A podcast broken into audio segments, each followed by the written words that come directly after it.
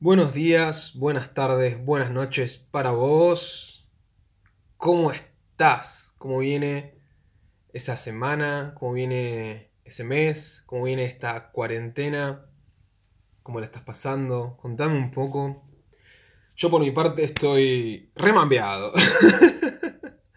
estoy con mambos, estoy con mambos ahí, piloteándola, pero bien. La verdad es que no me puedo quejar de nada. Estoy súper contento. Aunque mambee, ¿no? Porque una cosa no quita la otra. Eh, ¿Cómo viene eso? Me parece que me toca en este momento darte la introducción a lo que estás escuchando, este podcast llamado Pelos en la Lengua. Mi nombre es Franco, soy el anfitrión, el, el que habla, no sé, como quieras decirlo. Ah, qué lindo se siente poder hacer esto. La verdad estoy contento, me divierte mucho. Básicamente el día de hoy llegamos a la línea del episodio 7, el cual no tenía en claro la temática eh, hasta hace unos días, porque anduve escribiendo y demás, y llegué a, que quería, a la conclusión de que quería hablar de ciertos temas como eran la búsqueda, la tristeza, el amor, pero no sabía en qué enfocarme, entonces lo dejé. Y el sexo, porque creo que es hora de que hablemos un poco de sexo en este podcast. Más allá de que ya me escuchaste hablar de masturbación y hacerse el amor, eso me parece muy básico. Creo que el sexo necesita varios episodios. Pero hoy no es el turno del sexo, ni de nada más y nada menos que de la búsqueda. Así es, llegamos a este episodio. Uf, bueno, es muy difícil abordarlo, creo. Me di cuenta los últimos días, mientras que preparaba todo mi contenido para esto. Guarda watches, preparé contenido. Uf. Eh, mientras que preparaba mi contenido, me di cuenta que es muy difícil de abarcar porque es un concepto que causa un dilema en la existencia humana, creo. La búsqueda. Creo que esto se debe a que está altamente ligado con el deseo. Pero antes de introducirme en el deseo y explicarlo brevemente y de una forma muy particular, porque hay millones y millones y millones y millones de maneras de hablar y ver el deseo, pero quería comentarte que este episodio de hoy en sí es bastante básico en cuestión de dificultad de conceptos o de profundidad. Como que podría decir es una breve introducción. Estimo que va a estar durando 30 minutos. Pero para que te vayas dando una idea, em, si no sabes qué es lo que estás buscando, pero tenés un sentido de buscar algo, o de si no sabes qué es lo que deseas y andás como en eso, en la búsqueda de saber qué buscas, por ejemplo, este podcast en particular puede sumarte algo. Igualmente, si no te interesa lo de la búsqueda y el deseo, te invito a escuchar un ratito más y sacar conclusiones después. Pero bueno, volviendo al deseo, un dato curioso del deseo proviene del latín, como la mayoría de las palabras tiene su raíz en el latín, eh, y proviene de la palabra decidium. ¿Qué tiene esto de importante? La verdad, nada. Pero es, es genial, a mí me encanta. Eh, conocer un poco la raíz de la palabra, su etimología, para comprender mejor el peso simbólico de la palabra. No importa, es un mambo mío. Pero, ¿qué es el deseo? El deseo, así muy en criollo, es el anhelo de cumplir algo, una necesidad de saciar algo. Que, para empezar, siempre parte desde la ausencia. Es decir, no se puede desear lo que ya se tiene. Se desea lo faltante, lo ausente. Por eso se dice que el deseo no puede ser satisfecho, porque bueno, tiene esta relación de falta. Es siempre eh, pospuesto la satisfacción del deseo. En mi forma de ver las cosas, no es pospuesta la satisfacción del deseo, pero la energía del deseo sí. Es decir, siempre vas a tener un deseo. Por más que sea satisfecho de una forma directa o indirecta como es la mayoría de los casos. Pero, uff, me metí muy profundo ahí, vamos a salir un poquito. Pero bueno, ¿qué son las cosas? ¿Cuáles son las cosas que anhelamos tanto los seres humanos? Uno de los principales eh, conceptos es el deseo al reconocimiento externo, la validez externa. Que si nos frenamos a pensar un poquito, esto está altamente vinculado con las necesidades del niño interior. ¿Cuáles son esas necesidades? Las necesidades del niño interior principalmente son ser escuchado, ser visto o ser reconocido y poder expresarse auténticamente como es, ser fiel a su esencia, por así decirlo. El niño interior es una parte inconsciente de la mente donde solemos albergar necesidades insatisfechas de nuestra infancia, emociones reprimidas en nuestra infancia, donde se encuentra una gran energía creativa, la intuición parte de esa, de esa parte del niño y tenemos la maravillosa habilidad de jugar ahí. Nuestro niño es quien sabe jugar. Cuando jugamos, jugamos con el niño. O a través de él, mejor dicho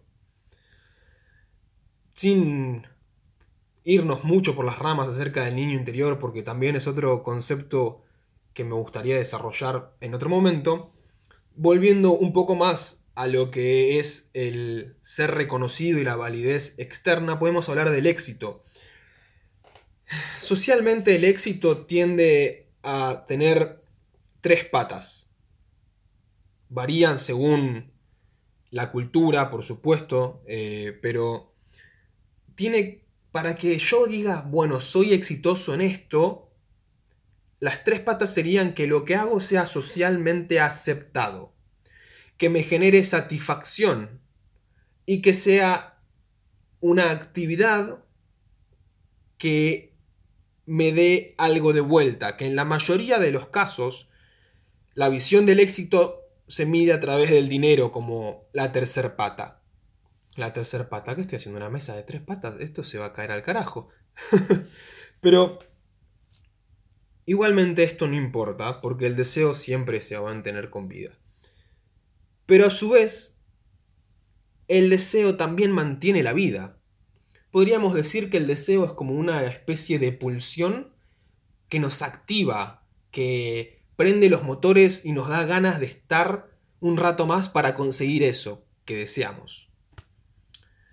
Volviendo a la búsqueda, que es el eje central del podcast de hoy, podemos decir, o al menos personalmente puedo hacer una diferencia en dos grupos de búsquedas. Dos grupos, dos tipos. Por un lado están las búsquedas menores. Estas tienden a ser más cotidianas, muchas veces están más relacionadas a lo material y son y en realidad son fragmentos de una búsqueda trascendental. Es lo que yo llamaría una carga desplazada a un símbolo. Franco, ya me diste vuelta la cabeza como un tupper. ¿Qué carajo dijiste carga desplazada de qué? ¿Del símbolo de qué? Sí, me fui un poco. Es un. Es relativamente complicado, no es complicado en sí. Pero a lo que voy es a que las búsquedas menores son búsquedas que están constantemente eh, manteniendo esta pulsión de alcanzar algo que nos da vida en, cierta, en cierto modo, pero la satisfacción es menor a la de la búsqueda trascendental. Ahora bien, ¿por qué digo que son fragmentos de la búsqueda trascendental? Porque el deseo siempre es uno. Ahora que este deseo pueda interpretarse y ramificarse en distintos tipos de...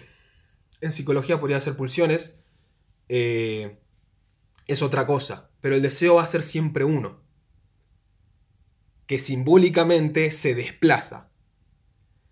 Las búsquedas menores muchas veces se relacionan directamente a la búsqueda trascendental porque la búsqueda trascendental puede ser una sumatoria de muchas búsquedas menores. ¿Qué es la búsqueda trascendental? Esto es un poco más existencialista de explicar. Es. Para ponerlo en palabras más simples, es por lo general ligada a la búsqueda del sentido en la humanidad.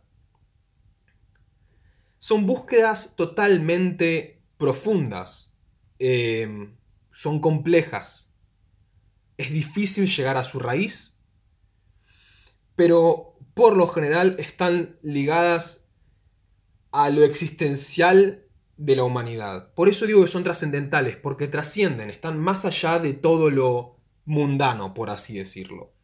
Una gran búsqueda trascendental es la búsqueda espiritual, por ejemplo, la búsqueda de dar un sentido a todo esto, a todo este show. Pero hay muchos tipos de búsquedas trascendentales, la búsqueda trascendental del amor, por ejemplo, de significar ese símbolo y entenderlo y, y lleva mucho trabajo. Una búsqueda trascendental es una búsqueda que te puede tomar toda la vida.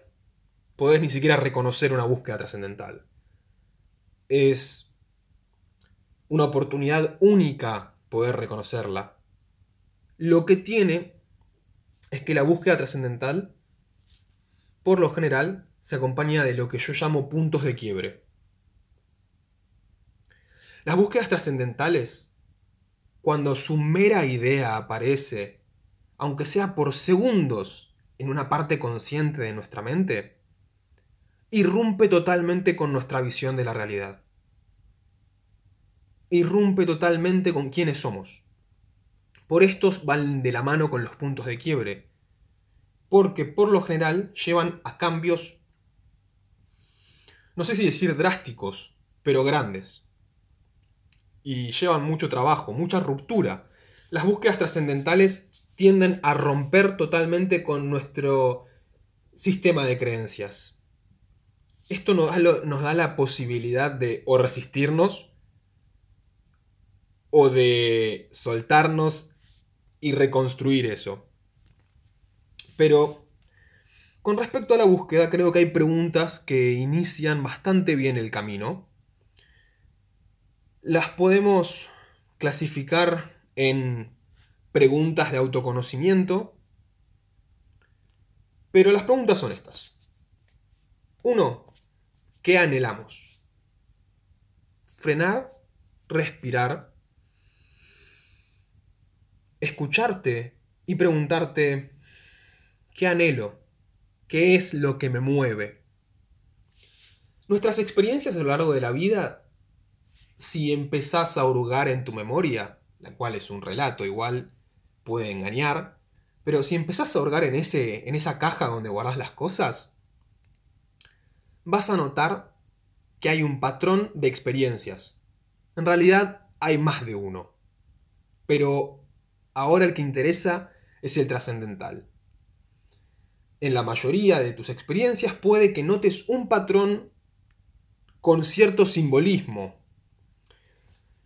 por ejemplo, bueno, vamos a ventilar un poco. En mi caso, la mayoría de mis experiencias, hasta donde mi memoria me permite recordar y con el tinte subjetivo que tiene, están ligadas a emociones profundas que para mí tienen un peso simbólico enorme y que son la raíz, en parte, de, de mi búsqueda. Estas emociones son el amor y el perdón, entre ellas. En realidad tienen ramificaciones. Que creo que también puede llamarse como la mirada compasiva. Eh, pero no entremos mucho en eso.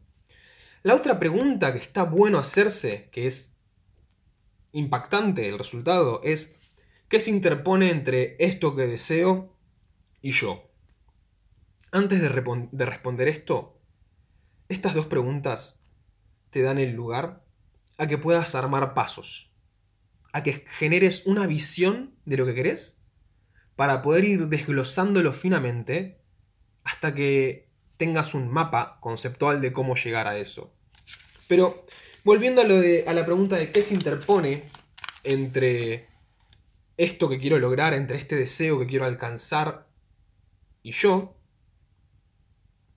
si la respuesta que te das tras preguntarte esto, en su mayoría tienden a ser eh, respuestas de cosas externas a vos, como el clima, el tiempo, eh, el alfajor Jorgito y las boludeces de afuera, creo que tal vez deberías recordarte lo siguiente.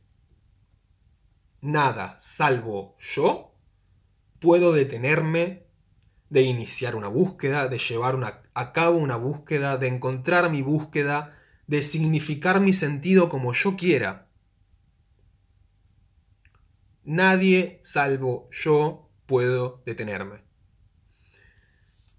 Muchas veces caemos en el, en el sabotaje, nos, nos autosaboteamos por miedo. Entonces, esta respuesta de darte, la respuesta de que nada salvo vos puede detenerte, te lleva a plantearte a qué le temo, qué es lo que me asusta para creer que no puedo cumplir mi deseo, que no puedo encontrar mi sentido, que no puedo, eh, que voy a fallar en una búsqueda, como si hubiese un logro a todo esto como si hubiese un logro, ¿no?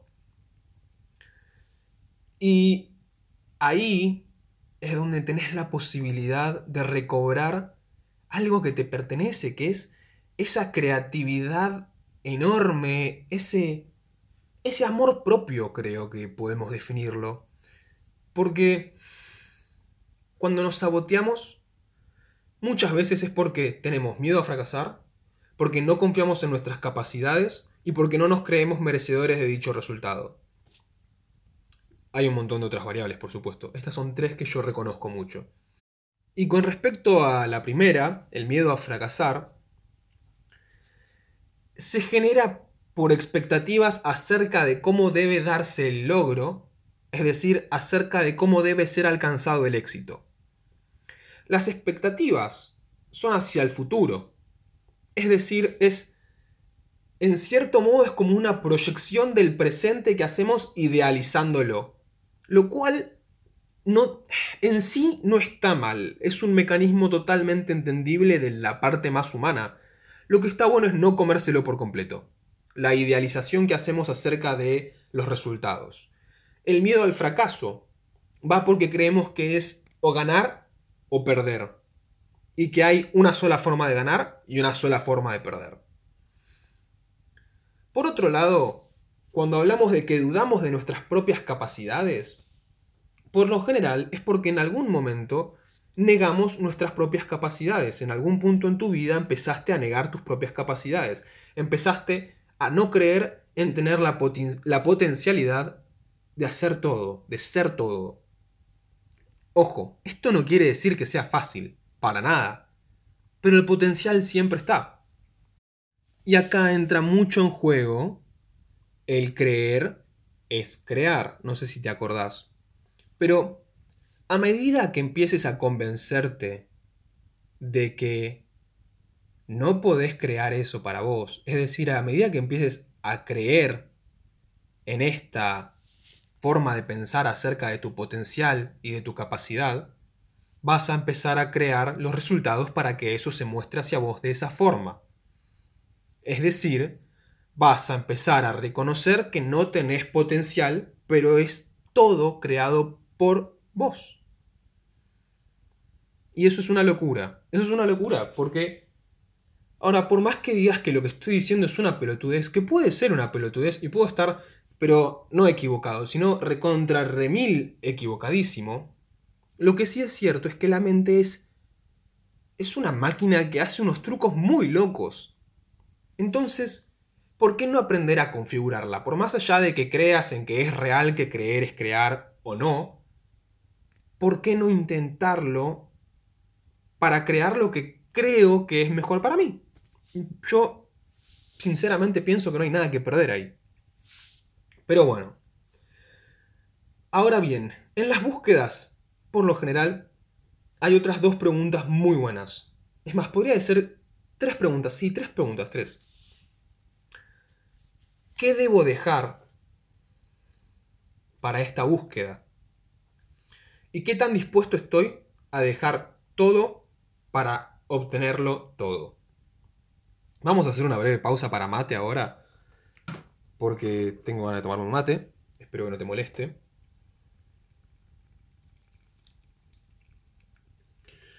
Y mientras que hacemos esta pausa, este, contame qué onda, ¿tomás mate? Yo, la verdad, eh, tomo mucho mate. Todo el día estoy tomando mate. Y desde que empecé hace unos años a tomar mate con Yuyo, nunca más volví a hacerme mate solo. Bueno, en realidad sí, estoy, lo he hecho, pero prefiero siempre mate con Yuyo. Con menta, con boldo, con melisa, con cedrón. Eh, he puesto también lavanda. Hago preparados de yerba muy buenos con... Uy, ok, te voy a tirar la data del mate, va, de mi mate. Agarrar una yerba base sin, sin gusto, sin nada, con palo, sin palo, como te guste a vos. Y mezclala con otra yerba, como diríamos, saborizada, ¿no? Es una mezcla en cantidades que a vos te gusten, eso no importa.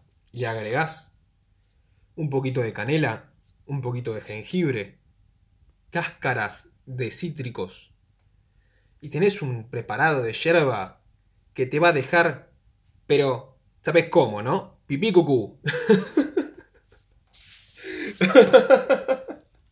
ah, qué chabón, la puta madre. bueno, nada, ahora me voy a tomar otro mate porque pintó. Eh, bueno, igual me, encanta que el podcast, me, darme esta libertad en el podcast. Justamente esto es algo de lo que quería hablar en, el tema de la búsqueda. Eh, el personaje. No comerme tanto el personaje y darme lugar a poder hacer estas pelotudeces, cagarme de risa y si me pinta tomarme uno o dos mates o tres, quién sabe, tal vez me tomo cuatro. Ruidito de mate. 22 ah. minutos vamos, ¿cómo estás? ¿Venís bien? Espero que no, no estará bombándote, porque creo que hablé muy rápido por ahí. Hoy me la jugué un poco más con cositas un poquito más profundas en lo que respecta al deseo, pero es muy superficial esto. Quiero que tengas en mente eso, que sigue siendo una explicación muy superficial. Ahora bien, estábamos en las... Ah, las preguntas, cierto. Más pregunta todavía porque estoy re preguntón. Pero después de preguntarte qué tan dispuesto estás, qué tan dispuesta, qué tan dispuesta estás a dejarlo todo para obtenerlo todo, lo cual el dejar todo para obtener todo es simbólico, por favor, espero que se entienda como la especie de metáfora. Está bueno preguntarse lo siguiente. Esto que yo deseo, sin importar cómo lo visualices o cómo lo sientas o cómo lo experimentes, esto que yo deseo, qué significa para mí. Y esto es muy importante. Ojo, nota aparte, esto es un trabajo de puta madre. ¿eh? Esto es trabajo, trabajo duro. Ahí te vas duro contra el muro, corta. Pero es, es complicado, sinceramente, porque no se nos enseña a tener esta introspección a lo largo de nuestra crianza. Por lo general, al menos creo que la mayoría no tiene ese tipo de, de crianza, en la cual se te enseña a escuchar tus emociones, tu cuerpo, a sentir plenamente, em, pero es genial igual que nos hayan criado como nos hayan criado porque nos da la potencialidad después de eso ver qué hacemos. Pero preguntarte qué significa para vos es también preguntarte qué carga le estás dando, qué carga tiene ese objeto simbólico del deseo. Y carga, cuando digo carga, eh, creo que la mejor manera de definir un poco a lo que me refiero es qué emoción, qué emoción sucede en este deseo. Y cuando digo emoción y digo carga juntos es porque me refiero a la emoción como una energía en movimiento y que mueve el cuerpo también. Pero entendiendo qué carga tiene este objeto simbólico, es como que básicamente estás agarrando por la raíz el deseo. Te repito, estamos hablando de una forma muy introductoria, muy básica. En realidad es mucho, mucho, mucho más complejo que eso. y requiere de mucho trabajo de introspección. Sinceramente creo que la terapia ahí es una herramienta de puta madre, la meditación es una herramienta de puta madre ahí. Así que, nada, por ahí como lo expreso suena como, ah, no, listo, es que tengo que hacer. Agarro y me pregunto, ¿esto que deseo? ¿Qué significa para mí? Y por ahí te preguntas, ¿esto que deseo? Y no sabes ni qué chota deseas. Y está perfecto. Eso está bien también. Pero bueno, a lo que iba con lo del personaje mientras tomaba mate, tiene que ver a lo que voy a decir ahora. Tenemos que ver el buscar como un juego. Ahora, este juego está dentro de otro juego mayor. ¿Cuál es el juego mayor? La vida misma. La vida misma. Y en este juego menor de la búsqueda, eh, tenemos el jugador tiene que crear un personaje para poder jugar, para poder participar en este juego. Ese personaje forma parte del teatro, del juego mayor de la vida. Y es muy loco por varios motivos, pero entre ellos porque nuestro personaje varía constantemente, es súper moldeable, es súper adaptable y además, según las circunstancias, el personaje tiene cambios muy notorios, manteniendo la esencia igual. ¿A qué me refiero cuando digo personaje? Y si usamos un término más holístico, tal vez, o de psicología, o no sé, más profundo, entre comillas, el ego. El personaje es el ego, es esa careta, es ese relato que nos contamos acerca de cómo somos. Está muy interesante. Quiero decirlo esto ahora, pues me vino a la cabeza así, ¡pum! El ego no hay que matarlo. Para empezar, matar el ego no es literal, pero tampoco hay que matarlo. El ego es un gran aliado, pero excelente aliado. Ahora bien, acá hay una contracara súper importante en lo que acabo de decir, es como una moneda de dos lados, que es, dije, me comí el personaje, y lo dije con una connotación como si fuese negativo. Y esta es la moneda. Comerse el personaje es tanto malo, entre comillas, como bueno, entre comillas. Si tuviera que decir por qué es malo, es porque al comerte el personaje te olvidas justamente de jugar. Lo que puede ocurrir cuando te comes el personaje eh, con la búsqueda es que veas a la búsqueda como algo que tiene una meta, que tiene un fin. La búsqueda es constante, la búsqueda es inherente al humano. Lo que está bueno es poder jugar durante la búsqueda. Disfrutar el juego.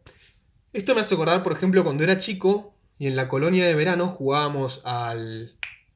Eh, la búsqueda del tesoro. Ahí está. Que el juego en sí no era encontrar el tesoro. El juego era la búsqueda está bien. Terminaba cuando todos se encontraban o cuando un equipo ganaba o no sé cómo lo jugabas vos, si es que lo jugaste. Pero el juego se basaba en una búsqueda.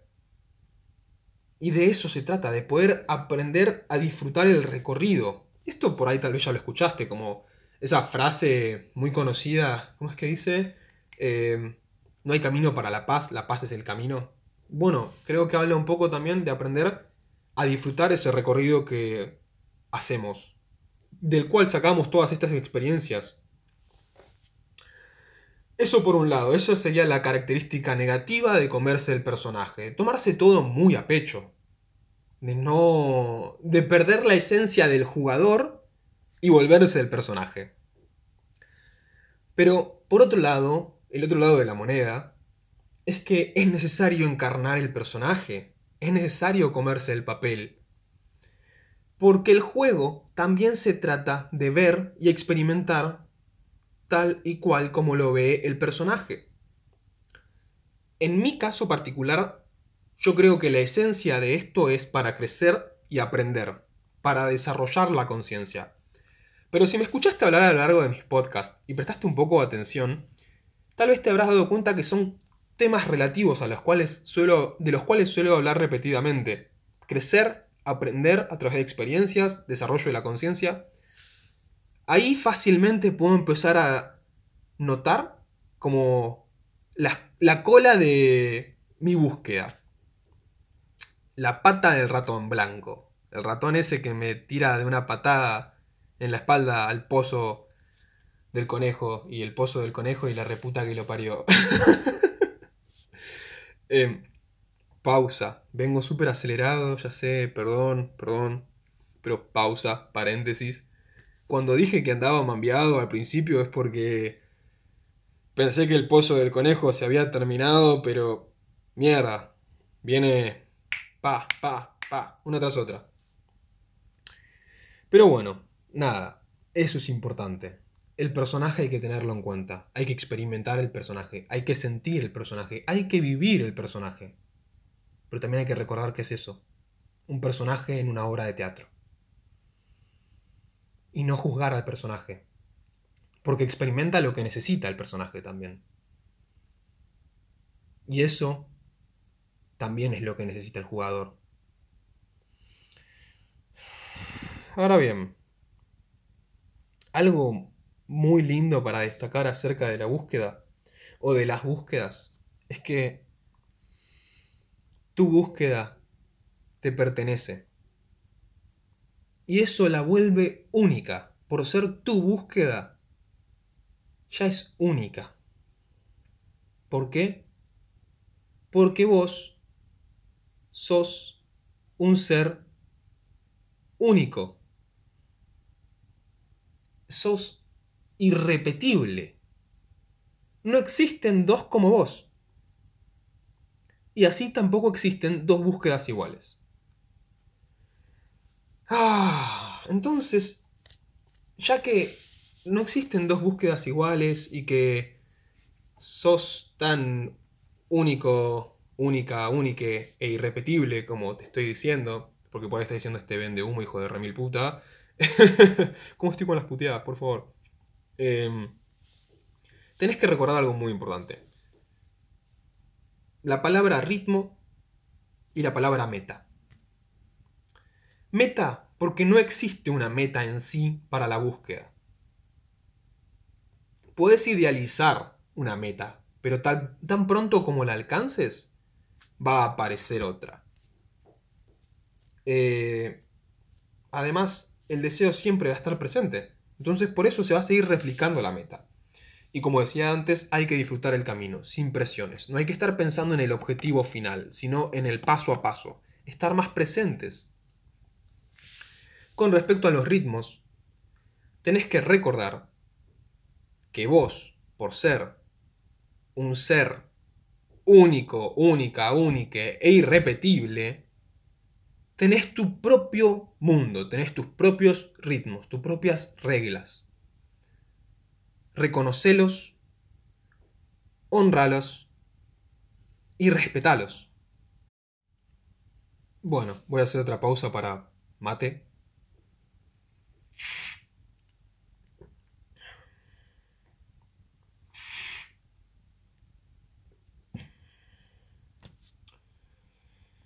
Ah. Este... Uy, ¿por qué hago esos ruidos, no? Creo que un poco estamos para ir cerrando, ¿no? Ya entramos en el marco de los 30 minutos. Eh, si bien, como dije, esto fue bastante introductorio y hay muchísimo más para, para desarrollar y hay muchísimas formas de hacerlo Espero sinceramente que te sirva esto que dije. Esto de lo que hablé así, medio tirado de los pelos, medio en criollo, medio serio. No sé. Ahora voy a hacer un paréntesis, un punto y aparte, cerrando un poco el episodio de hoy. Eh, y hablando de lo contento que me pone hacer esto. Hacer esto del podcast tener esta conversación con vos. Eh, este episodio lo había grabado ayer y antes de ayer. Tres veces. Creo que nunca grabé tres veces un episodio. Por lo general, a la primera ya los, los dejo. Esto es porque a, a veces me resisto a lo que mejor me hace, que es el orden y la organización. Pero estaba frustrado porque digo, la reputa madre, tengo que grabar el episodio de nuevo, no me gustó lo que dije, no me gustó cómo lo dije, acá me olvidé esto, acá me olvidé de esto otro. Y empecé a estructurar mucho, a estructurar mucho, a, a rigidizar ciertas eh, bueno, estructuras acerca de cómo creía que debería desarrollarse el podcast y cómo debería ser este episodio y cómo debería hablar yo y la imagen que tengo que mantener. Ah, no puedo usar esa palabra. Ah, no puedo repetir lo que digo. Ah, no me puedo olvidar. Dando tú una imagen tan formal, por así decirlo, y, e inflexible. Y no me gustó un carajo. Y dije, claro, loco, este, lo que yo necesito es otra cosa. Yo necesito poder fluir en esto. Tiene que haber el equilibrio entre toda esta estructura que quiero meterle. Por eso me permito hacer notas antes de grabar un episodio.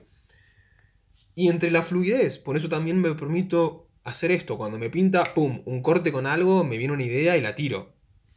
Y de eso se trata. Eso es lo que a mí me divierte. Me di cuenta que por esto de comerme el personaje, le estaba sacando la gracia al juego. Y dije, no, para, afloja un poco. Afloja un poco, porque no es necesario.